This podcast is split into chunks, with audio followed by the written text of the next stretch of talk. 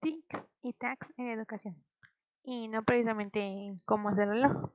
Para empezar, debemos decir que las TICs o tecnología de información y comunicación son tecnologías que se utilizan en informática, la microelectrónica y las telecomunicaciones para crear nuevas formas de comunicación a través de herramientas de carácter tecnológico y computacional.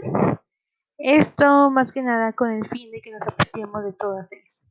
Asimismo, se logra decir que este tipo de tecnologías se combinan mucho con la tecnología de información. ¿Qué quiere decir?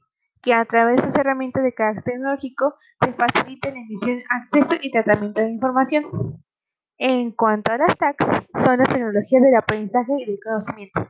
Esto es un concepto creado por Vivancos para explicar las nuevas posibilidades de las tecnologías que se abren en la educación, cuando estas dejan de usarse como un elemento meramente instrumental cuyo objeto es hacer más eficiente el modelo educativo actual. En sí, en sí, las dos son casi, casi lo mismo.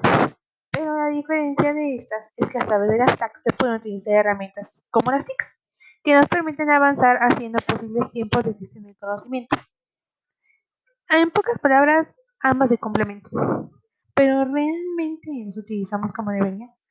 Los docentes con mayor edad se les complica mucho, ya que ellos no crecieron con las y con las TAC como mayoría de los docentes estamos haciendo ahorita, o con un rango de edad un poco más bien. Lo que quiere decir es que no simplemente tenemos que utilizar este tipo de herramientas para ver Facebook, Twitter o estar mandando mensajes en Instagram. También los alumnos tenemos un poco de culpa. Solamente los utilizamos para distraernos cuando realmente tenemos una gama de posibilidades muy abiertas que podríamos hacer millones de cosas. Simplemente en esta cuarentena aprendí a editar un video, lo cual nunca había hecho. Y muy mal de mí. La TIC y la TAC han hecho que el mercado laboral se abra y se disminuya para muchos docentes.